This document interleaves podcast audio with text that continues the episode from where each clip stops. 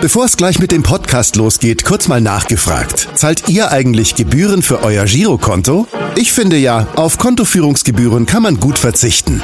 Deshalb wird dieser Podcast auch von der Sparda Bank Hamburg präsentiert. Dort gibt's nämlich das kostenlose Gehaltskonto für 0 Euro. Mein Tipp?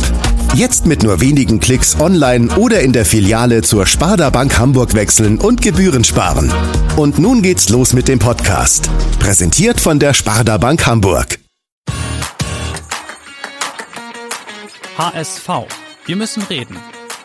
Der Abendblatt Podcast rund um den Hamburger Sportverein. Es hat nicht viel gefehlt zum perfekten Saisonstart, doch dann kam die fünfte Minute der Nachspielzeit und der Sieg war weg für den HSV beim Karlsruher SC. Darüber wollen wir sprechen in unserer neuen Podcast-Folge, aber natürlich auch über das Pokalduell am Sonntag bei Rot-Weiß Essen.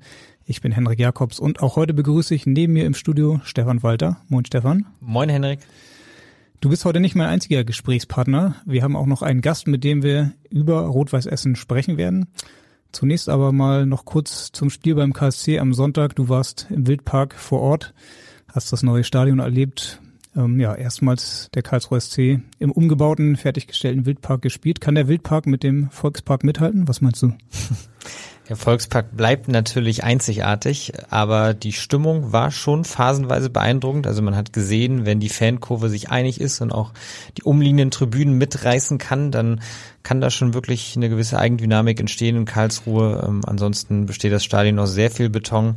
Äh, optisch finde ich ist jetzt nicht das schönste Stadion der Liga, aber die Stimmung lässt sich definitiv sehen. Das hat man auf jeden Fall auch am Fernseher gespürt. Und mithalten konnte auf jeden Fall auch der KSC mit dem HSV. In der ersten Halbzeit war Karlsruhe sogar deutlich stärker als die Hamburger, wie ich fand. Und ähm, daher natürlich auch am Ende ein hochverdienter Punkt, auch wenn es natürlich bitter war für den HSV, die Entstehung. Hast du es ähnlich gesehen? Ja, hast du im Prinzip so genau richtig zusammengefasst. Ähm, der HSV ist definitiv glücklich in Führung gegangen. Es war nicht das beste Spiel der Hamburger. Ähm, am Ende muss man dann aber natürlich trotzdem die drei Punkte mitnehmen. Deswegen waren eigentlich auch alle vom HSV ziemlich bedient, ob des Ergebnisses, auch wenn man nicht seine beste Leistung abgerufen hat. Klar, wenn man dann mit dem Schlusspfiff den Ausgleich kassiert, ist das natürlich bitter und sorgt für Unzufriedenheit und äh, das hat man auch gespürt dann bei den Interviews. Klar, Dompe und Jatta müssen natürlich vorher dann bei den Kontern das 3 zu 1 machen. Aber es war eigentlich vielmehr so die erste Halbzeit, die dann hinterher auch noch thematisiert wurde, zum Beispiel auch von Robert Glatzel, der dann gesagt hat, seine Mannschaft hat den Kampf nicht angenommen. Ähm, ja, beim Karlsruher SC, das klingt für mich so ein bisschen alarmierend, ehrlicherweise, denn eigentlich sollte ja mittlerweile klar sein, was einem als HSV in Karlsruhe erwartet. Eine kampfstarke Mannschaft, ähm, ja, eine hitzige Atmosphäre, da sollte man eigentlich dann auf ähm, Kampf eingestellt sein. Ähm, erkennst du da auch kleine Warnsignale? Ja, definitiv. Ähm, ich glaube, Robert Latzel hat diese Worte auch bewusst gewählt. Er ist generell analytisch sehr stark unter den Spielern, finde ich. Und er hat das alles sehr treffend zusammengefasst äh, hinterher. Und der HSV hat definitiv die Partie am Anfang nicht angenommen mit ihrer Intensität und der Zweikampfhärte und ja, vielleicht auch mal dem einen oder anderen lamentieren, wenn man am Boden liegt. Sowas gehört dann auch einfach in der Liga dazu. Und ähm, Glatzel monierte dann ja auch, äh, dass einfach ein bisschen Fußballspielen auswärts eben nicht ausreiche. Und man kennt diese Aussagen auch von ihm aus der vergangenen Saison und man kennt auch diese Problematik. Und eigentlich sollte dieses Jahr ja wie immer alles anders werden. Ähm, wir sind am Saisonstart, aber das ist definitiv ein Punkt, in dem sich der HSV noch verbessern muss. Im Vergleich zum 2 zu 4 in, im März in Karlsruhe, da hat äh, Robert Glatzel damals ja ähnliche Worte gewählt, war es aber natürlich schon mal eine Steigerung. Also man lag nicht 0 zu 3 zur Halbzeit zurück, ähm, sondern nur 0 zu 1 hätte natürlich vielleicht auch noch mindestens ein Tor höher ähm, hätte ausfallen können zur Halbzeit. Ähm, man hatte am Anfang wieder so ein bisschen diese Problematik des Spielaufbaus, dass man, wie du schon sagst, ähm, oder auch was Robert Latzel gesagt hatte, man hat versucht, Fußball zu spielen. Und ähm, man hatte dann auch das Gefühl, dass gerade so die Neuzugänge, insbesondere Dennis Hatzikadunic, ähm, mit diesen Laufwegen ähm, noch gefremdelt haben, ähm, mit diesem System von Tim Walter wo man ja eigentlich nach dem Schalke-Spiel gesagt hat, hm, da scheint ja irgendwie ein neuer Spielstil zu erkennen zu sein. Also gerade diese langen Bälle von Daniel Heuer Fernandes wurden dann ja thematisiert. Jetzt haben wir eigentlich eher wieder darüber gesprochen, dass ähm, man vielleicht dann doch mit den Neuzugängen das Spielsystem ein bisschen vereinfachen sollte. Habe ich auch in meinem Kommentar geschrieben. Wie hast du das im Stadion wahrgenommen? Gerade so Dennis Hatzikadunic mit seinen Laufwegen. Ja, man muss natürlich vorsichtig sein und darf sich von so emotionalen Spielen wie gegen Schalke nicht so treiben lassen. Ähm, dass äh, Tim Walter gut beraten wäre, am Saisonstart etwas einfacher zu spielen, als er das vielleicht generell möchte. Das war bereits in der Vorbereitung erkennbar. Viele Neuzugänge sind spät verpflichtet worden.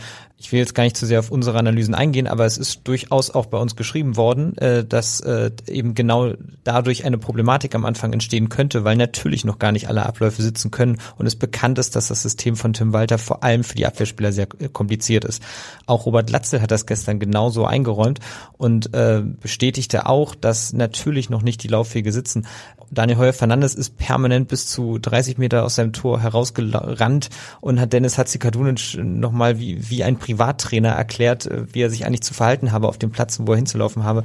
Ähm, der Bosnier wirkte dann auch recht überfordert ähm, mit den Anforderungen und er war stets bemüht, das alles so umzusetzen, wie er es zu tun hat. Aber er war einfach nicht in der Lage, es zu 100 Prozent zu erfüllen und da muss man sich schon die Frage stellen, ob man dann einem so guten Zweikämpfer, wie es Hatzikadunisch ist, ob man ihm dann vielleicht auch die Stärke nimmt, wenn man jetzt auf Teufel komm raus von ihm verlangt, dass er so zu spielen hat, wie es der Trainer sich vorstellt, oder ob man nicht doch am Anfang etwas einfacher beginnen sollte und sich dann Woche für Woche in Richtung des finalen Systems steigern sollte. Mhm. Wir können mal kurz reinhören, was Tim Walter auf der Pressekonferenz hinterher gesagt hat, genau zu dieser Problematik. Ähm, ja, hat Folgendes gesagt. Wir sind noch Stück weit in der Vorbereitungsphase, weil wir die Mannschaft sind, die am spätesten, äh, spätesten eingestiegen sind ins Training. Ja, und dann äh, hat man so Dinge. Ja, aber man sieht auch, dass in der zweiten Halbzeit Dennis gerade dann auch viel besser war, äh, viel aktiver, dann auch im Zweikampf gut. Und von daher finde die Jungs haben es äh, grundsätzlich gut gemacht. Ja, aber letztendlich haben wir das Spiel nicht gewonnen und das stimmt uns nicht glücklich stimmt ihn nicht glücklich, war am Ende noch äh, leicht verschluckt. Er, Tim Walter spricht hier von der Vorbereitungsphase als Erklärung. Ich nehme mal an, er meinte eigentlich das Wort Findungsphase, weil Vorbereitung, das wäre jetzt etwas merkwürdig nach dem zweiten Spieltag, wenn er sich da immer noch sieht. Ähm, natürlich sicherlich richtig, was er dann zum einen sagt. Ähm, man könnte mit seiner Abwehr, aber haben wir auch gerade gesagt, dann doch vielleicht etwas einfacher spielen. Würdest du das ähm, ja am Ende dann auch wirklich so machen, jetzt im Spiel vielleicht dann auch gegen Hertha BSC? Sebastian Scholau ist dann vielleicht auch wieder dabei. Dann könnte man ja sagen, der weiß, wie das geht und ähm, Hatzi Kadunic könnte sich dann an ihm orientieren. Was meinst du? Also wenn Sebastian Scholau tatsächlich wieder einsatzfähig ist gegen Hertha, das Spiel ist ja erst in zwei Wochen, davon kann man ja durchaus ausgehen, dann ja, dann kann es durchaus ein Mittel sein, weiterhin diesen Spielaufbau so zu praktizieren, wie ihn Tim Walter gerne hätte, weil es dadurch ein ganz anderes Spiel ist, wenn eben wirklich der erfahrene Kapitän, der diese Spielweise seit zwei Jahren kennt, dann auch äh, entsprechend umsetzen kann und auch seine Nebenleute ähm, sortieren kann. Äh, in Karlsruhe hat man aber gesehen, dass es definitiv nicht die richtige Herangehensweise war, gerade in der ersten Halbzeit. Durch diese Spielidee äh, ist keinerlei Vorteil für den HSV entstanden. Ähm, es wurde der Ball quer hin und her geschoben. Weder Ramos noch Razzikadunic wussten so richtig, was damit anzufangen. Sie waren überfordert, den richtigen Moment zu finden, wann sie anzudribbeln haben, was die Herangehensweise war, und haben stattdessen immer wieder den Ball zu Heuer Fernandes zurückgespielt. Das kann definitiv nicht das Ziel sein, das war auch nicht das Ziel. Das passiert aber, wenn man von Spielern etwas verlangt, die es noch gar nicht umsetzen können, weil sie die Abläufe erst verinnerlichen müssen. Also ein Thema weiterhin die Abwehr. Ein anderes Thema am Sonntag war der Auftritt von Bakary Yatta. Also es gab wirklich sehr, sehr viele Kommentare und auch bei uns heute im Büro kamen noch äh, Kollegen, die gefragt haben, sag mal, was war denn mit Baccariata ähm, los gegen Karlsruhe? Also er wirkte etwas lethargisch, eigentlich so, wie man ihn gar nicht kennt und äh, ist dann nach seiner vergehenden Großchance kurz vor Schluss, das war ja schon die Nachspielzeit, auch dann direkt wieder ausgewechselt worden. Hast du irgendwas mitbekommen, was mit ihm los war? Also angeschlagen war er ja offenbar nicht. Nein, er war nicht angeschlagen. Ähm, es war definitiv nicht sein bestes Spiel. Auch ich habe von oben wahrgenommen, dass er ja einfach sein Tempo, was ihn ja auch auszeichnet, dass er das nicht umsetzen konnte und dass er immer wieder gleich mit dem ersten Kontakt eher das Tempo verschleppt hat, als es aufzunehmen und gar nicht weiter in die definitiv freien Räume eingedrungen ist, denn gerade nach der Führung hat Karlsruhe hinten viel risikoreicher gespielt und er hätte viel mehr Profit daraus schlagen können. Ähm, dass er dann natürlich auch noch das mögliche 3 zu 1 kurz vor Schluss vergibt, äh, nachdem Dompe schon äh, unzureichend abschließt und vor allem auch nicht den freien Robert Glatzel sucht, hätte dann spätestens Jatta den Ball entweder im Tor unterbringen müssen oder eben zu Glatzel rüberspielen und stattdessen jagt er ihn auf die Südtribüne. Ähm, ja, man muss fast sagen, eine typische Jatta-Szene ist jetzt nicht bekannt für seine Genauigkeit im Abschluss, äh, aber es gab schon einige unglückliche Szenen, die auch Mitarbeiter vom HSV verärgert haben, wie wahrzunehmen war. Ähm, ja, es war einfach nicht sein Spiel. Dann ist er auch noch kurz vor Schluss ausgewechselt worden, nachdem er erst ähm, in der zweiten Halbzeit eingewechselt wurde. Das ist sicherlich auch bezeichnet. Ja, ich muss dazu sagen, bei Jatta kennt man ja eigentlich diese Szenen auch, wenn er den Ball bekommt und eigentlich nicht sofort in den Vollsprint geht, sondern erstmal noch so ein bisschen ja, so sehr lässig wirkt und dann aber natürlich in der Lage ist, ähm, sehr, sehr gut zu beschleunigen. Und das hat in Karlsruhe jetzt irgendwie nicht so gut geklappt. Trotzdem hat er dann natürlich auch die Wege gemacht und war auch dann bei der Chance wieder mit vorne. Also man kann wahrscheinlich auch sagen, dass Jatta kein unbedingt ein Einwechselspieler ist. Ich glaube, in den vergangenen Jahren kam er jetzt auch nicht so oft als Joker und ich kann mich auch nicht erinnern, dass er als Joker dann oft seine Momente hatte. Aber ja, schauen wir mal, ob da vielleicht noch irgendwas ähm, anderes bei rumkommt, aber offenbar, wie wir jetzt auch gehört haben aus der medizinischen Abteilung, war da nichts, was irgendwie auch vor dem Spiel schon Thema war, oder? Nein, definitiv nicht. Ähm, aber zu deiner These am Ende muss er sich natürlich genauso wie alle anderen im Konkurrenzkampf stellen. Er ist eben diese Saison nicht mehr uneingeschränkt gesetzt, so wie es noch im vergangenen Jahr der Fall war. Man hat jetzt vier ja für einen Zweitligisten recht namhafte und ähm, qualitativ hochwertige Flügelspieler. Und wahrscheinlich wird jedes Spiel auch je nach Gegner, je nach Leistung, je nach Trainingsperformance dann auch rotiert werden. Und auch ein Bakariata muss dann natürlich, wenn er eingewechselt wird, äh, zeigen, dass es eine Fehlentscheidung war, ihn ähm, von Beginn an draußen zu lassen. Und das konnte er in Karlsruhe nicht. Tim Walter hat aber auch betont auf der Pressekonferenz, dass er mit allen vier Flügelspielern nicht zufrieden war, also auch Ransford Königsdörfer und Levin Itzenali haben, finde ich, ähm, wenig gezeigt, ähm, hatten keine guten Aktionen. Ähm, Königsdorfer eigentlich wie schon gegen Schalke so gar nicht richtig im Spiel. Also der ist überhaupt noch nicht im Flow und auch Tsunali, finde ich, hatte viele Szenen, wo er dann so nach innen gezogen ist und dann aber irgendwie nicht den richtigen Ball gespielt hat, wie es eigentlich Dompe häufig macht, der dann auch meistens Glatzel findet.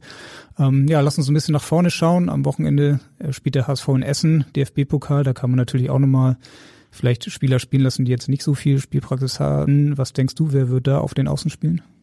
Ich würde gerne mal Jean-Luc Dompe auf Linksaußen beginnen und Levin Östunali auf Rechtsaußen beginnen sehen. Ähm, Östunali hat ja eigentlich auch seine besten Spiele in der Bundesliga auf rechts gemacht. Bisher kam er nur auf der linken Seite zum Einsatz. Ähm, damit würde Tim Walter etwas verändern und gleichzeitig aber auch nicht zu viel verändern, weil Östunali in der Startelf bliebe. Er muss allerdings dazu sagen, er hat jetzt auch nicht so viel dazu beigetragen, dass man ihn unbedingt nochmal von Anfang an bringen muss. Also wie du schon gerade gesagt hast, beide Außen, die begonnen haben, waren wirklich nicht gut und auch wenn Dompe und Jatta jetzt nicht sofort gezündet haben, wie auch Tim Walter es formulierte, ähm, haben sie trotzdem einen besseren Eindruck hinterlassen. Ähm, also ich glaube, es ist jede Woche schwer zu prognostizieren, wer dann am Ende beginnt. Aber meine, ähm, meine Wunschaufstellung habe ich hiermit geäußert. Vielen Dank dafür. Schauen wir mal, was dann am Sonntag auf dem Spielberichtsbogen steht, welche Namen. Ähm, ja, wir wollen jetzt auch über dieses Spiel am Sonntag sprechen.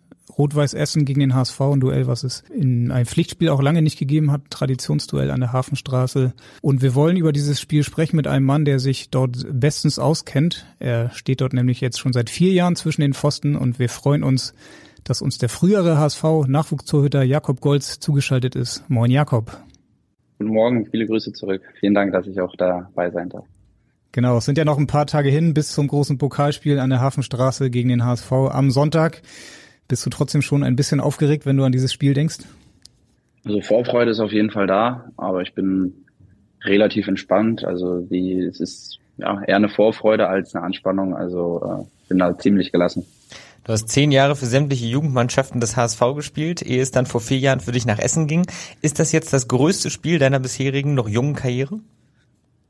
Also DFB-Pokal habe ich äh, selber noch nie gespielt. Ähm, vor paar Jahren, vor zwei oder drei Jahren waren wir sind wir auch mit Essen relativ weit gekommen, da habe ich aber nicht gespielt. Ähm, war auch leider ohne Zuschauer, also ist jetzt natürlich nochmal eine ganz, ganz andere Sache. Von daher ist es wahrscheinlich das, das größte Spiel, ja. Wahrscheinlich ist bisher das emotionalste Spiel für mich war äh, vor zwei Jahren oder eineinhalb Jahren oder jetzt ungefähr im Jahr der, das Aufstiegsspiel gegen Aalen zu Hause, wo wir dann in die dritte Liga aufgestiegen sind. Aber das äh, emotionalste, die, die größte Bindung, die habe ich natürlich jetzt zum HSV natürlich, klar. Die Aufmerksamkeit wird natürlich am Sonntag nochmal richtig groß sein. Viele verfolgen den HSV und auch Rot-Weiß Essen ist natürlich auch ein großer Traditionsclub in Deutschland. Äh, viele freuen sich, dass ihr auch dann wieder den Sprung in den Profifußball geschafft habt und euch dann letztes Jahr da etabliert habt. Wie ist denn so deine Verbindung zum HSV noch? Äh, verfolgst du alle Spiele? Hast du das Spiel gegen den Karlsruher SC gesehen? Äh, ja, natürlich. Also ich verfolge, sofern es möglich ist, überschneidet sich natürlich mit unseren Spielen ab und zu, äh, die auch live zu gucken. Ähm, ansonsten gucke ich mir Zusammenfassung oder sonst. Also allgemein, ich gucke sehr viel Fußball. Ähm, deshalb äh, habe ich da immer ein Auge drauf. Ähm, jetzt kann ich noch sagen, bevor, bevor es zum Spiel geht, äh, ja, fand ich es natürlich schade, dass sie äh, am Ende das noch aus der Hand gegeben haben. Aber ähm, das ist jetzt für die nächste Woche mir erstmal egal. Danach kann ich wieder auf den HSV blicken, jetzt, jetzt erstmal nicht. Also man hört, du fieberst auch noch mit mit den Hamburgern, mit deinem Ex-Club, ist ja, ist ja auch klar, gerade auch durch die, ja, durch euren familiären Background, durch deinen Papa, der auch mal hier in Hamburg gespielt hat. Ähm, hast du denn, da du das Spiel gesehen hast gestern in Karlsruhe, hast du Schwachstellen ausgemacht, die ihr mit Essen möglicherweise auch nutzen könnt? Da werde ich jetzt wahrscheinlich nicht drüber reden.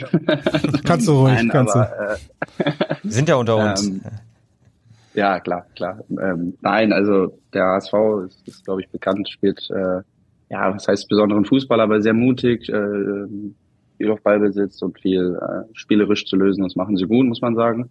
Natürlich gibt es auch äh, Möglichkeiten, da Balleroberungen zu holen und dann schnell umzuschalten. Das glaube ich, ist glaube ich klar. Und darauf äh, ja, wird es glaube ich ankommen, dass wir da präsent sind und dann die Möglichkeiten, die wir bekommen. Das ist ja äh, im Pokal so. Wir sind, wir sind der Underdog, wir sind nicht der Favorit.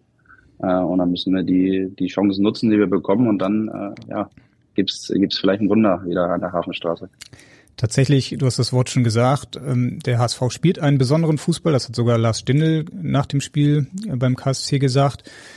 Wie ist das bei euch? Also normalerweise gibt es ja gegen den HSV so zwei Möglichkeiten zu spielen. Entweder man geht vorne drauf oder man parkt hinten einen Bus. Ähm, normalerweise ihr in der Liga, welchen Stil habt ihr so? Seid ihr schon eher eine Mannschaft, die gerne kontert oder die auch gerne den Ball habt? Ja, das hat sich, äh, oder, ja, wenn man jetzt das erste Spiel gesehen hat von uns, äh, haben wir schon versucht, äh, Fußball zu spielen. Das ist uns leider auch äh, in der zweiten Minute dann um die Ohren geflogen, als wir dann den Ball verloren haben oder einen Ballverlust hatten im Aufbauspiel. Ähm, aber sowas äh, gehört halt dann dazu, wenn man sagt, man will mutig Fußball spielen. Dann muss man halt auch mal Fehler in Kauf nehmen. Ähm, das ist völlig normal. Dass es jetzt natürlich direkt in der zweiten Minute war, ist dann natürlich ist natürlich blöd, aber kann man jetzt auch nicht mehr äh, rückgängig machen. Deswegen, äh, aber trotzdem ist es schon unser Stil. Wir wollen versuchen, Fußball zu spielen, mutig zu sein äh, und ähm, ja, so Torchancen zu kreieren. Das haben wir dann auch im Spiel gut gemacht. Ähm, haben dann leider die Tore nicht gemacht. Das ist dann am Ende so. Am Ende muss man die Tore machen. Haben wir jetzt auch beim HSV gesehen. Wenn am Ende nicht das dritte nachlegst, dann äh, kannst du immer noch einen fangen. So, das ist, das ist leider so, ja. Ihr werdet ja aber wahrscheinlich gegen einen höherklassigen Gegner dann doch eine Reihe euch äh, tiefer stellen. Also da wird man ja wahrscheinlich nochmal was anpassen im Vergleich zum Drittliga-Alltag, oder? Das, das werden wir sehen, was, was, was da, was da passiert, was wir, was wir vorhaben. Ähm, aber trotzdem äh, wollen wir uns nicht verstecken, wollen uns da nicht äh, an die Wahlen spielen lassen. Also das wird auf jeden Fall nicht passieren. Also vielleicht macht Jakob Golds den Daniel Heuer Fernandes. Ähm, ja, über die Spielweisen können wir auf jeden Fall später noch sprechen. Die hast du ja auch beim HSV damals gelernt. Ähm, ja, Daniel Heuer Fernandes ist auch hier noch in Erinnerung als DFB-Pokalheld, hat, glaube ich, vor anderthalb Jahren ist es jetzt dann her, gleich in drei Elfmeterschießen hintereinander äh, war er der Matchwinner. Es könnte natürlich auch am Sonntag wieder ein Elfmeterschießen geben. Du sagst es, ihr wollt das Wunder schaffen. Ähm, wirst du dich so in den nächsten Tagen hier und da mal über die Elfmeterschützen des HSV informieren? Ja, natürlich in der Vorbereitung aber auf dem, auf dem Spiel hast du sowas, hast du immer sowas im Kopf, vor allem im Pokal, wo die Wahrscheinlichkeit nochmal höher ist, dass man den einen oder anderen Meter halten könnte. Ich habe letztes Jahr im Niederrhein-Pokal, ähm, ich glaube, das war Halbfinale gegen Bocholt, sind wir auch ins Elfmeterschießen gekommen. Äh, da bin ich erst viermal in die falsche Ecke gesprungen. und dann habe ich den letzten entscheidenden Elfmeter gehalten, dann sind wir dadurch ins Finale gekommen. Ähm, aber richtige Vorbereitung ist immer schwierig. Ne? Klar kann man sich, äh, kann man bei verschiedenen Schützen Muster erkennen, aber dann machen sie dann äh, in der nächsten Aktion was anderes. Also ein bisschen kann man sich vorbereiten, aber Ende des Tages ist es dann auch eine Gefühlsentscheidung im Spiel oder äh, ja, wie der, wie der, wie der Schütze eine, eine Sekunde vorher anders überlegt. Also kleine Vorbereitung ja, aber auch nicht zu detailliert. Ja, und deine eigene Schusstechnik kann ja passieren, dass du vielleicht sogar selbst einen Elfmeter schießen musst. Ja, übst du vielleicht auch selbst nochmal ein paar Elfmeter die Woche? Speziell üben nicht. Ob ich einschießen würde, ja, würde ich schon. Ähm, das würde ich mir auch zutrauen. Ähm, aber die, die Schusstechnik ist gut eingestellt, da brauche ich, da brauche ich nicht noch extra trainieren.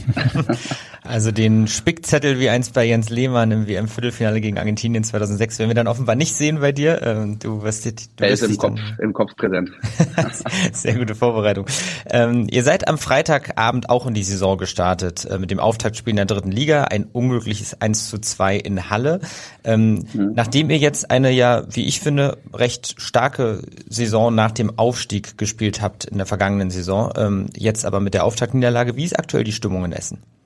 Also man muss sagen, zum, äh, wir hatten eine gute Phase letztes Jahr. Das, das stimmt, nachdem wir ja eine, einen etwas holprigen Start hatten. Ähm, das war ganz klar, haben wir dann uns sehr stabilisiert. Zum Ende der Saison war dann auch das dann wieder so, wir waren nicht richtig unten drin, sag ich mal, so richtig abstiegsbedroht, aber so richtig sichern konnten wir uns ja ähm, erst am vorletzten Spieltag, rein rechnerisch.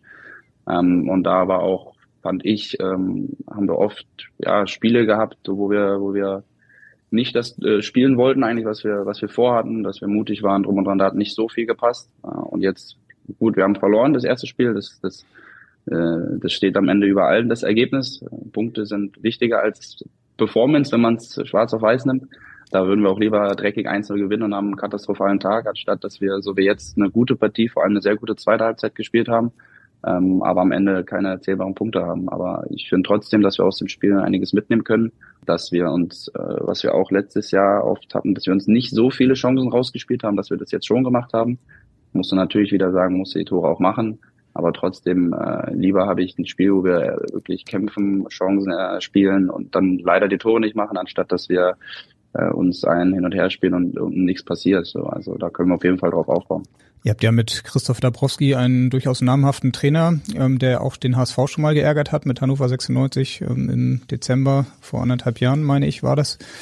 Ähm, wie sind jetzt so die Ambitionen in Essen? Nach dem Klassenerhalt äh, diese Saison geht's wieder nur darum, irgendwie die Klasse zu halten oder habt ihr jetzt durchaus höhere Ambitionen?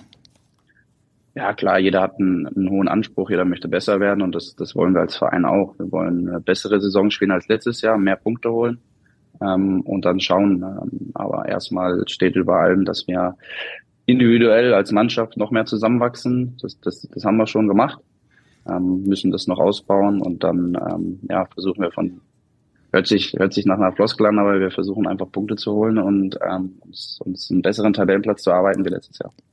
Wir wollen ja ein bisschen über deinen Werdegang sprechen. Ähm, du bist 2019 nach Essen gewechselt. Äh, der ehemalige mhm. HSV-Trainer Christian Titz war damals Trainer. Hat er dich auch nach Essen geholt oder wie war das damals vom Ablauf her? Ja, genau. Der Kontakt kam über ihn zustande. Wir haben telefoniert ähm, und ähm, dann bin ich nach Essen gefahren, habe unterschrieben und dann äh, ging, ging das für mich dort los. Genau. Also nach zwei Jahren U21 beim HSV war es dann sozusagen meine erste Station auch außerhalb von, von zu Hause, komplett weg, alleine in eine neue Stadt. Also es war schon ein etwas größerer Schritt für mich, aber ich bin sehr froh, dass ich das gemacht habe, weil es hat mir auf der einen Seite als Person hat mich das weiterentwickelt, ähm, selbstständiger zu werden, auf eigenen Beinen zu stehen und ähm, also kann ich, kann ich eben nur empfehlen, das ist auf jeden Fall für einen persönlich, äh, glaube ich, ein wichtiger Schritt. War das von vornherein der Plan, dass du dann in der Rolle des Herausforderers startest, aber schon perspektivisch dann auch die Nummer eins werden sollst? Oder ähm, welche ja, Perspektive ist dir aufgezeigt worden? Ähm, ja, eigentlich kann man das so halbwegs sagen. Also ähm, klar ist und das äh, muss man ihm auch lassen. Und bei Christian Tietz allgemein Leistung, Leistung ähm, steht über allem. Also wer gut trainiert, wer sich reinhaut, der bekommt die Chance und ähm, so wurde es auch kommuniziert. Ähm, und ich habe Gas gegeben, versucht äh, das Beste aus mir rauszuholen und dann, äh, ich weiß nicht an welchem Spieltag das war, ähm, haben wir dann gewechselt und dann bin ich reingekommen. Ähm, habe dann, glaube ich, jetzt weiß ich nicht genau, 13, 14 Spiele irgendwie sowas gemacht und dann war ja äh, Abbruch wegen Corona. Das war für mich natürlich schade in dem Moment ähm, und dann war die Saison vorbei und dann äh, genau wird äh, Daniel Davari geholt und dann äh, ähm, war ich dann wieder sozusagen Nummer zwei. Und mittlerweile wieder Nummer eins. Ähm, bei Christian Titz bin ich mir jetzt nicht ganz sicher. Hattest du ihn auch in der U21 dann noch oder in der U17 beim HSV? Ja. Nee, der hatte den, wenn ich jetzt mich richtig erinnere, den 99er Jahrgang. Ja, also ich wäre 98er Jahrgang, genau 17, also war sozusagen ein Jahr drunter. Äh, in der U21 Jahr hatte ich ihn im ersten Jahr, da wo wir auch sehr erfolgreich waren, am Ende leider dann doch nur den zweiten Platz gemacht haben. Leider nur, aber waren ja, sah ja lange sehr gut aus. Ähm, genau, also in dem Jahr hatte ich ihn da auch. Deswegen so kam halt natürlich schon ein bisschen. Also kannte man das Zusammenarbeiten, die Training, äh, die Trainingsarbeit, deswegen war dann ganz guter Kontakt. Hm. In dem Jahr ist Christian Titz dann ja zu den Profis gegangen, hat ein paar Spieler mitgenommen, deswegen hat es dann am Ende wahrscheinlich auch nicht mehr zur Meisterschaft gereicht in der Regionalliga.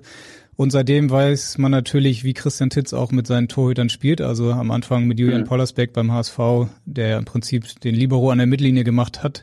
War das in Essen mhm. dann in Essen direkt auch so, dass ihr genauso gespielt habt oder hat er da ein bisschen sich angepasst? Oder war es genau wie beim nee, HSV? wir haben das, ähm, ja, was heißt genau wie beim HSV, aber wir haben das, äh, er das schon versucht zu spielen, das haben wir auch gemacht. Klar ist es auch, wenn du es mit einer neuen Mannschaft, vor allem mit komplett neuen Spielern spielst. Ich meine, beim HSV hat er die Möglichkeit ja auch viele oder hat er auch einige hochgenommen, als er, als er Profitrainer wurde. Matti Steinmann und äh, ein paar andere sind ja auch sozusagen mitgekommen, die dann das äh, System schon ein bisschen kannten. Das war bei uns ja äh, nicht der Fall in Essen. Äh, komplett, komplett neue Spieler. Da war ich sozusagen ja der Einzige, der, der das schon mal gespielt hat. Von daher war es dann, äh, glaube ich, auch ein Tick schwieriger, das, das anzubringen. Aber haben es haben es so gespielt, wie wir es auch in Hamburg gemacht haben. Dein Vater haben wir jetzt ja nicht als den Torhüter in Erinnerung, der seine Stärken am Fuß hatte, sondern eher mit den Händen. Äh, wie sieht das denn bei dir aus? Ihr versucht jetzt mit Essen auch nach Christian Titz äh, die spielerische Lösung im zweiten Drittligajahr. Mhm. Ist das eine Spielweise, mit der du dich auch identifizieren kannst, wo du deine Stärken auch siehst? Ja, grundsätzlich schon. Also in erster Linie bin ich, bin ich Torwart und, und muss Bälle halten. Das ist meine Hauptaufgabe. da würde ich behaupten, dass ich das auch äh, ja, teilweise ganz gut kann. Aber ähm, ja, auch auch am Fuß äh, fühle ich mich wohl, versuche auch spielerisch zu lösen und mag das auch, ähm, wenn äh, ja, wenn man wenn man mutig ist und das spielt und äh, ja auch mal den einen oder anderen Fehler dann in Kauf nimmt. Aber glaube ich, auf, auf lange Sicht hat man da mehr Vorteile als Nachteile, als wenn man da nur jeden Ball langkommt. Ich meine mich zu erinnern, dass du uns auch mal in einem Interview mit deinem Vater zusammen erzählt hattest, dass du damals, als du klein warst, jetzt nicht unbedingt deinem Vater nachfolgen wolltest als Torhüter, sondern erstmal dann auch im Feld gespielt hast. Das hat wahrscheinlich dir dann auch ähm, ja, Vorteile verschafft jetzt so für das heutige moderne Torwartspiel. War das so?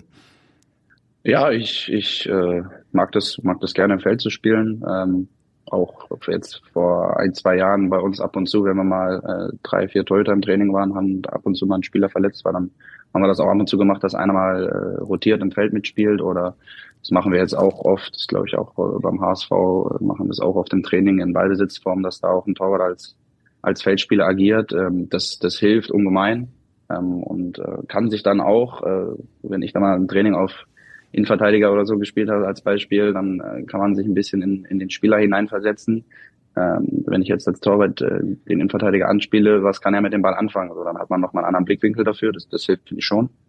Ähm, hab in der U17 auch, ich weiß nicht, ob ich diese Geschichte schon mal erzählt habe, äh, unter Thorsten Jutt äh, zwei Pokalspiele und ein Testspiel im Feld gespielt im Sturm, weil wir großen Personalmangel haben.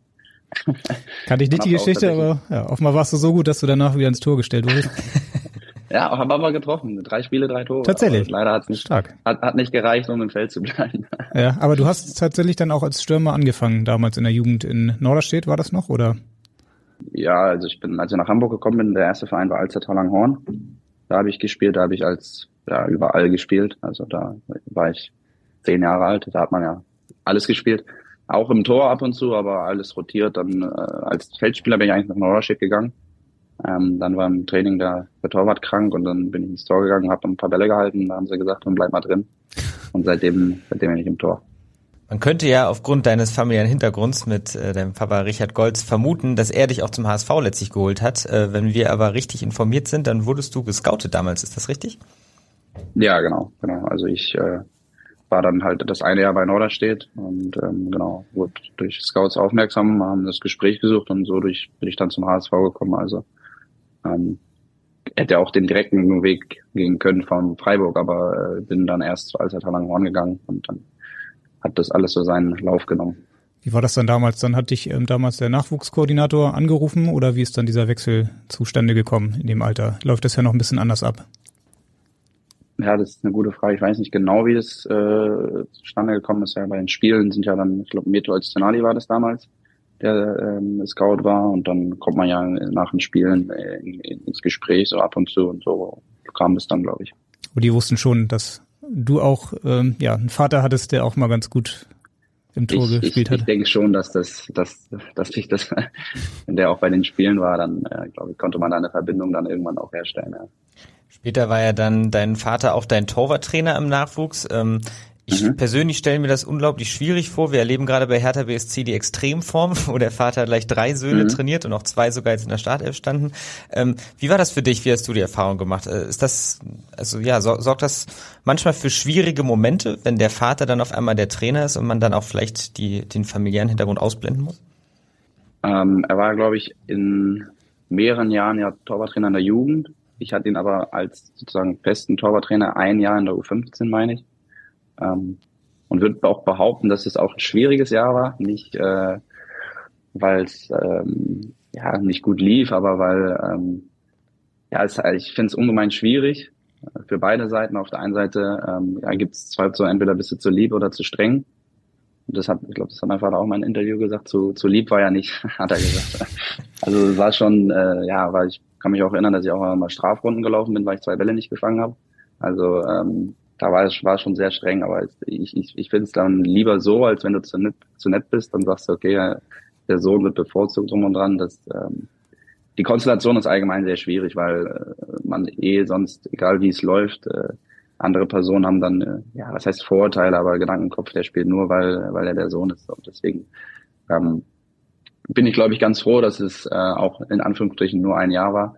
Aber ansonsten hat er natürlich äh, mir auch viel geholfen, gar keine Frage. Also äh, viel gecoacht, viel, viel gesehen mit der Erfahrung, die er hat, ähm, konnte er natürlich weiterhelfen. Also das ist auch nach wie vor jetzt nach Spielen sprechen wir immer, ähm, telefonieren drüber und ähm, ja, das, das hilft mir natürlich weiter. Aber in der Form, wie es jetzt ist, ist es, glaube ich, ein bisschen angenehmer als, als in der mhm. U15. Guckt er denn dann jedes Spiel von dir am Fernsehen oder ist er immer im Stadion mit dabei, wenn du sagst, ihr telefoniert hinterher noch drüber? Ja, jetzt zum Beispiel in Halle war er jetzt nicht mit. Das, ähm, aber ich glaube, im letzten Jahr würde ich jetzt behaupten, von den Heimspielen war er bei jedem zweiten dabei, ein paar Auswärtsspielen war er auch dabei. Also wenn es bei ihm passt, im Zeitplan, versucht er schon zu kommen. Aber ansonsten guckt er die Spiele bei Magenta Sport und äh, ja, also er guckt schon, versucht schon viel zu gucken. Genau, jetzt haben wir schon ein bisschen über deinen Vater gesprochen und er war auch vor ein paar Monaten mal hier im Podcast, hat mit uns über das Derby gegen St. Pauli gesprochen und da kamst auch du zu Wort und deswegen müssen wir es natürlich jetzt umdrehen und jetzt kommt dein Vater zu Wort. Hey Jake, mein Schatz, hier ist Papa. Was glaubst du, von den 98ern, die beim HSV in der Jugend gespielt haben, haben ja einige den Sprung in den Profifußball geschafft. Wer glaubst du von denen, die noch nicht so weit sind, könnte noch im Profifußball landen? Viel Spaß noch, bis bald. Ciao, ciao. Ja, eine durchaus interessante Frage. Der 98er Jahrgang, ich habe mal geguckt, also Stefan Ambrosius hat es auf jeden Fall geschafft, mhm. ist jetzt auch, glaube ich, der Einzige, der wieder beim HSV ist und bei den Profis spielt. Ähm, vielleicht kannst du zu ihm kurz mal was sagen. Ähm, hättest du das damals schon geglaubt, dass er derjenige ist, der dann irgendwann mal bei den Profis spielt und andere nicht? Ja, äh, wie ihr schon gesagt habt, wir hatten einen sehr guten Jahrgang. Äh, Vitali Jamelt in England, äh, Ermin Demirovic, Mats Köhler in Holland. Also wir haben schon, glaube ich, einige gute Spieler ähm, in, dem, in dem Jahrgang gehabt, die den großen Schritt gemacht haben. Ähm, zu Stefan, also ich habe auch damals immer sehr viel Spaß gehabt, mit dem Fußball zu spielen. Ähm, ich habe das dem auf jeden Fall zugetraut. Also ähm, ist für mich jetzt auch keine Überraschung. Würde mich natürlich freuen, wenn er am Wochenende spielt, von Beginn an. Ähm, aber zurück zur Frage. Ähm, ich habe, habe ich es jetzt verstanden, dass die, die, die es jetzt noch nicht genau. geschafft haben, die noch den Sprung. Dann noch welche bei sind, die vielleicht dann den, den späten Karriereweg noch nehmen. Es gibt ja immer mal wieder Beispiele, also zum Beispiel jetzt auch Maximilian Rohr, der beim HSV letztes Jahr noch mhm. war, der, nee, letztes Jahr war er ausgeliehen, dann nach Paderborn, aber der ist ja auch erst mit Mitte 20 dann über die Regionalliga, dann über die dritte Liga in den Profifußball gekommen. Siehst du da noch so ein paar Jungs? Ja, jetzt muss ich, muss ich mal überlegen, mit wem wir noch alles zusammengespielt haben. Geht es jetzt darum, um allgemein 98er Jahrgang oder um Das war, glaube ich, die Frage. Also ich habe mal geguckt, so da gibt's ja Jungs wie Jonas Behunek oder Christian Stark, die dann auch damals ähm, immer mal mhm. bei den Profis mittrainiert haben, die jetzt irgendwo in der Regionalliga oder in der Oberliga spielen. Äh, glaubst du, mhm. da gibt's noch mal jemand, der es noch schaffen könnte? Ja, ich, ich hoffe es natürlich. Ich finde es immer, wenn man so ein bisschen die, die Ligen verfolgt und dann sieht, okay, 98er Jahrgang, dann überlegt man, okay, wann habe ich mal mit dem zusammengespielt oder gegeneinander gespielt. Ähm, da gibt's da gibt's viele gute, gute Spieler. Also ich erinnere mich jetzt auch, äh, Lars Bünning, mit dem habe ich jetzt auch, mit dem haben wir auch beim HSV zusammengespielt ein paar Jahre. Der ist jetzt bei Kaiserslautern, haben dann auch gegen Dortmund 2 ab und zu mal gegeneinander gespielt. Ähm, ähm, ja, ist gerade schwierig zu sagen. Mir fällt jetzt auf Anhieb keiner ein. Ähm, für mich würde ich natürlich auch persönlich sagen, ähm, gut, ich bin jetzt auch im, im Profibereich, ähm, aber als äh, ambitionierter Spieler oder Mensch äh, würde ich schon äh, ja, mir noch äh, natürlich noch äh, weitere Schritte nach oben wünschen. Das ist ganz klar mein, mein Ziel und hoffe auch, dass ich das erreichen kann. Ja. Es gibt ja immer wieder gute Jugendspieler, die dann aber den Übergang zu den Profis doch nicht schaffen äh, oder vielleicht mhm. noch mit dem ersten Profivertrag ausgestattet werden, aber sich dann alles so peu à peu auspendelt. Ähm, du hast jetzt gerade selber deine eigene Karriere angesprochen, die jetzt auch nicht ähm, perfekt begann. Ähm, gab es bei dir mal den Moment, in dem du daran gezweifelt hast, dass du diesen Profiweg einschlagen kannst? Ähm, ja, was heißt gezweifelt hat? Also ich habe äh, nach meinem ähm, nach meinem Abitur direkt eine Ausbildung angefangen. Ähm, und also Kaufmann für Versicherung und Finanzen habe ich zweieinhalb Jahre gelernt und auch abgeschlossen. Ähm, und habe mir eigentlich in dem, also es war auch mit einem Rat von meinen Eltern, ähm, das zu machen, um, um abzusichern. Nicht auf der einen Seite, wenn man sagt, du bist zu schlecht, das kannst du eh nicht, sondern auf der auf der Seite, äh, dann hast du was in der Hinterhand, falls irgendwas passiert, Verletzungen oder was auch immer, kann ja immer alles passieren. Ähm, deswegen habe ich mir ähm, ja da, sag ich mal, das zweite Standbein aufgebaut und hatte dann, wie ihr schon gesagt habt, natürlich äh, Phasen, wo es gut lief, Phasen, wo es nicht gut lief. Vor allem vor zwei Jahren, wo ich dann in den zwei Jahren ähm, oder eineinhalb Jahren äh, so gut wie gar nicht gespielt habe. Da denkst du natürlich drüber, boah, jetzt äh, als Torwart, vor allem als junger Torwart, ist es ist extrem wichtig zu spielen, Spielpraxis zu, zu bekommen. Das merke ich ja jetzt auch in den letzten äh, eineinhalb Jahren, die ich jetzt gespielt habe, ähm, wie man sich dann nochmal äh, extrem weiterentwickelt, was man dann vor allem im Spiel für eine Sicherheit und Ruhe bekommt und an, äh, an Erfahrung. Ähm, einen richtigen Punkt, wo ich gesagt habe, oh, das, das, das schaffe ich nicht, hatte ich nicht. Ich hatte immer das, ähm, ja, nicht das Selbstvertrauen, aber das Gefühl, dass ich meinen Weg gehen werde, weil ich, ich habe sehr hart trainiert, sehr viel trainiert und war mir eigentlich sicher, ähm, dass das auf Strecke belohnt wird. Und ähm, jetzt bin ich am Punkt angekommen, wo ich Nummer eins bin und äh, spiele. Und ähm, ja, da möchte ich genauso weitermachen. Heißt natürlich nicht, dass ich jetzt äh, im Verhältnis weniger trainiere. Natürlich als Nummer zwei kannst du trotzdem noch mehr trainieren, weil du ja eigentlich äh, davon ausgehst, am Wochenende nicht spielst. Aber von der Einstellung her hat sich bei mir nichts geändert. Es gibt ähm, ja trotzdem dann auch sehr, sehr viele Spieler aus den äh, Jugendmannschaften, die es dann nicht schaffen, die dann auch tatsächlich den ähm, anderen Weg gehen müssen. Und wir hören jetzt gleich mal einen, der es auf jeden Fall nicht mehr schaffen wird, der damals auch ein Talent war und äh, ja mittlerweile als Spielerberater tätig ist. Ich glaube, du könntest dir vorstellen, wer gemeint ist. ja, ich, ich kann es mir vorstellen. Vielleicht der Herr Lerom Shalom. So sieht's aus und den hören wir jetzt. Hey Jakob, ich hoffe, du sitzt gerade gemütlich vor deinem Mikro.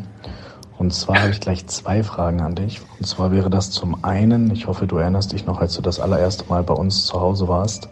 Ähm, da würde mich nämlich sehr interessieren, warum du denn einfach angefangen hast zu lachen, als wir abends alle gemeinsam am Tisch saßen.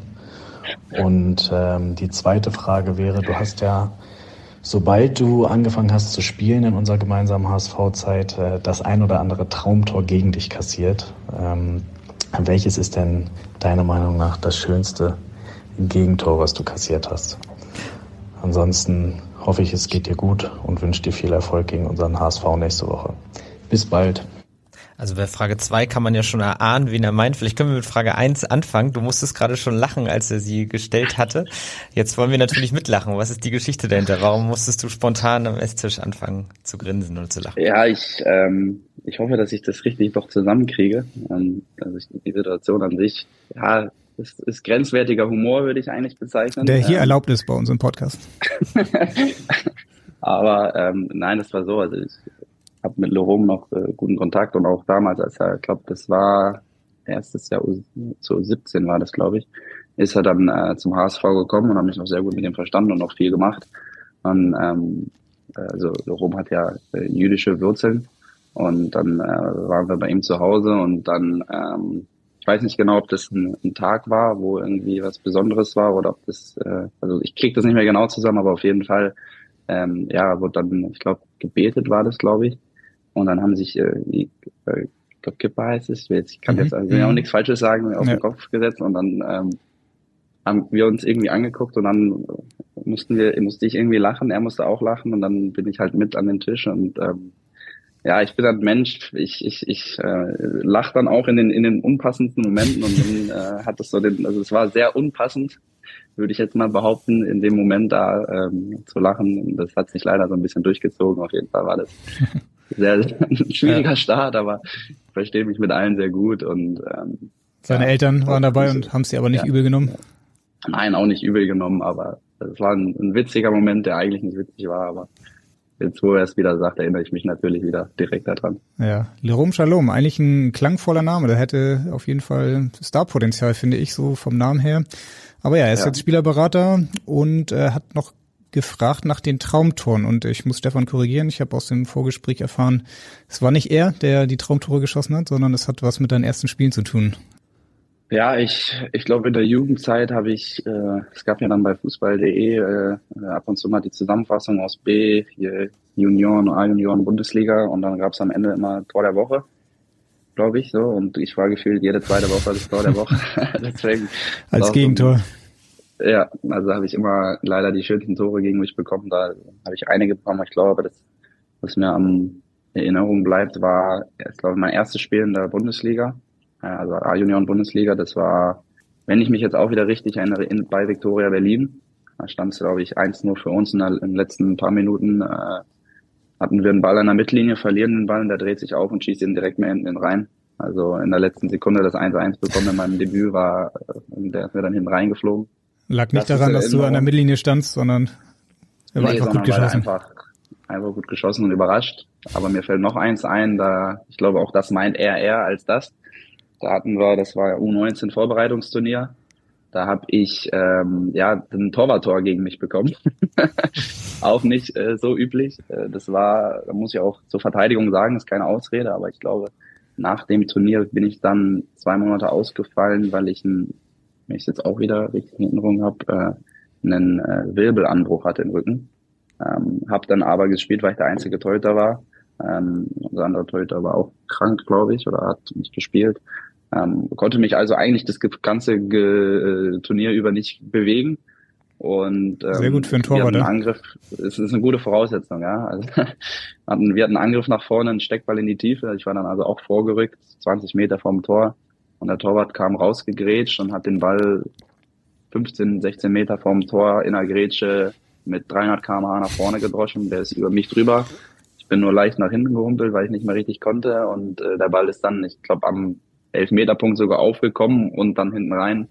Ähm, und dann lag ich dann am Boden mit Schmerzen, hab nach hinten geguckt und habe eigentlich in die Gesichter der anderen geguckt und die mussten eigentlich alle so ein bisschen lachen, auch wenn äh, wir das Spiel dort verloren haben, dann rausgeflogen sind. Aber gut, war ein Vorbereitungsturnier. Natürlich auch äh, sollte man alles ernst nehmen, aber in der Situation war, ich glaube, das zwischen Verzweiflung und äh, ja, witzigen also Moment ein, war schon auch wieder sehr nah beieinander. Ja. Ein Trauma der Traumtore aus deinen jungen Jahren. Ja. Das hat sich dann offenbar aber mittlerweile ein bisschen gelegt.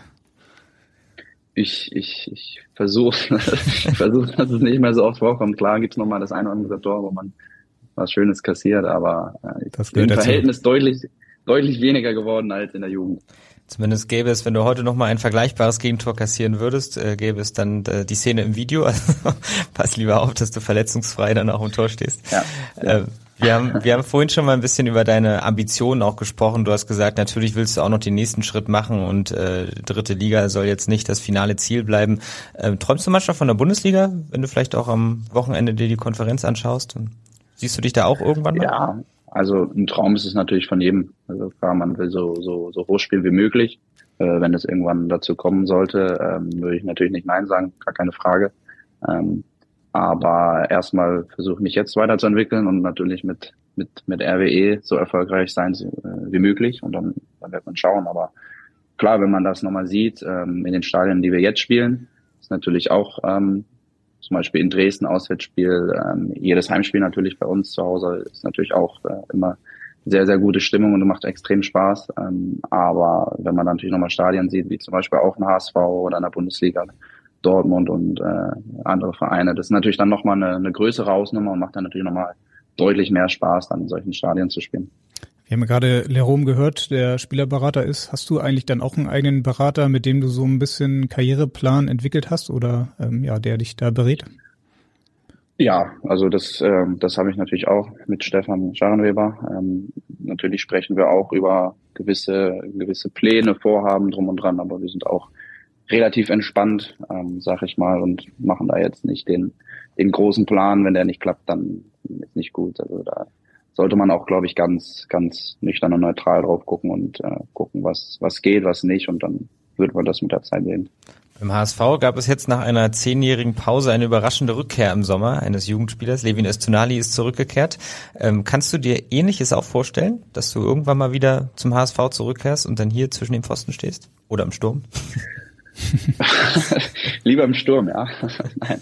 Ähm, ja, das ist, äh, im Fußball kann man nichts ausschließen, natürlich. Ähm, und äh, glaube ich, wenn ich zum HSV irgendwann zurückkehren würde, äh, in der Position äh, im Tor stehen würde, äh, dann würde ich das Stand jetzt natürlich nicht verneinen. Aber äh, Stand jetzt bin ich bei in Essen unter Vertrag und bin sehr, sehr, sehr glücklich und sehr äh, froh, äh, spielen zu können. Es macht unglaublich Spaß. Ähm, aber die Verbundenheit zum HSV, habe ich auch gesagt, ist, ist, ist nach wie vor da. Deswegen ähm, kann man das kann man das nie so sagen im Fußball. Äh, ich habe hoffentlich noch eine etwas längere Karriere vor mir, habe noch einige Jahre zu spielen und deswegen ähm, wird man dann sehen, was kommt. Aber erstmal erstmal habe ich jetzt keine Verbundenheit zum HSV zu machen, wie gesagt, und versuchen natürlich am Wochenende zu gewinnen. Genau, man soll nie, nie sagen und wir wollen jetzt auch nicht zu viel mit dir über mögliche andere Clubs sprechen, denn du bist natürlich Spieler von Rot-Weiß Essen, aber trotzdem so vielleicht mal in die Zukunft geguckt, könntest du dir auch vorstellen, irgendwann mal im Ausland zu spielen? Ist das vielleicht so auch ein Gedanke, den du hast? Ja, auch da kann man, kann man philosophieren. Also das kommt natürlich auch mal auch drauf an, was für Möglichkeiten es gibt, was für Möglichkeiten es nicht gibt. Am Ende des Tages muss der, muss der Rahmen passen, muss äh, gute Bedingungen sein, ähm, ein Gefühl haben, dass man äh, Spaß am Fußball hat. Ähm, deshalb, egal ob Ausland oder Inland, äh, ja, der, der Rahmen muss passen und der passt momentan in Essen. Deshalb habe ich mhm. da jetzt auch noch äh, Vertrag. Du hast ja auch schon zwei Spieler angesprochen, die im Ausland spielen, also Vitali Janelt in Brentford mhm. in England und äh, Mats Köhlert jetzt in Herrenwehen. Ähm, Holland ist ja nicht so weit um die Ecke. Mats Köhlert, ein guter Freund von dir. Schaust du ab und zu mal vorbei? Ich glaube, von Essen nach Herrenwehen ist wahrscheinlich nicht so weit, oder? Ja, ich glaube zwei, zwei, zweieinhalb Stunden, glaube ich, maximal. Äh, vor ein, zwei Wochen war er auch bei mir, also wir sind in sehr guten Kontakt, ähm, versuchen uns auch regelmäßig zu sehen. Ähm, wie er aber auch sagt, er kommt lieber her, weil hier ist ein bisschen mehr los als bei ihm. Deswegen ist er eher bei mir, er war auch schon ab und zu mal bei uns im Stadion, hat Spiele geguckt und ansonsten äh, ja, haben wir nach wie vor sehr guten Kontakt und ähm, ja, ist auch schön, weil ich glaube, ich kenne ihn seit seitdem ich, äh, wir haben in Norderstedt zusammengespielt, sogar in der Jugend, äh, dann beim HSV zusammengespielt, ähm, also haben die Schule zusammen gemacht, also äh, schon gefühlt kenne ich den mein ganzes Leben. Wie Leider. Ist, und wie es der Zufall so will, hören wir ihn jetzt auch bei uns im Podcast. Ah, Erstmal eine cool. wunderschöne Runde. Ich hoffe, es geht euch allen gut.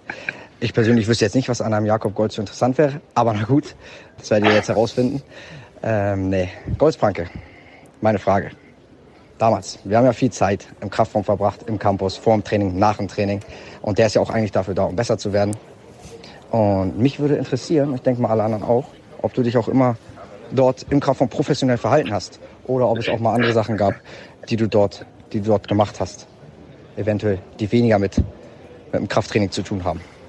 Kannst du mal erzählen. Bin sehr auf deine Antwort gespannt. Ja, man merkt auf jeden Fall schon, dass ihr euch immer noch gut versteht und äh, wir finden Jakob Golz auf jeden Fall interessant genug für unseren heutigen Podcast und äh, er spricht damals das Krafttraining an bei euch am Campus oder war es noch in Norderstedt? Ähm, kannst du gleich erzählen. Offenbar habt ihr es mit dem Krafttraining nicht ganz so genau genommen, oder? Ja, ich verstehe jetzt auch nicht, warum der mich jetzt so ein bisschen versucht, in schlechte Licht zu rücken.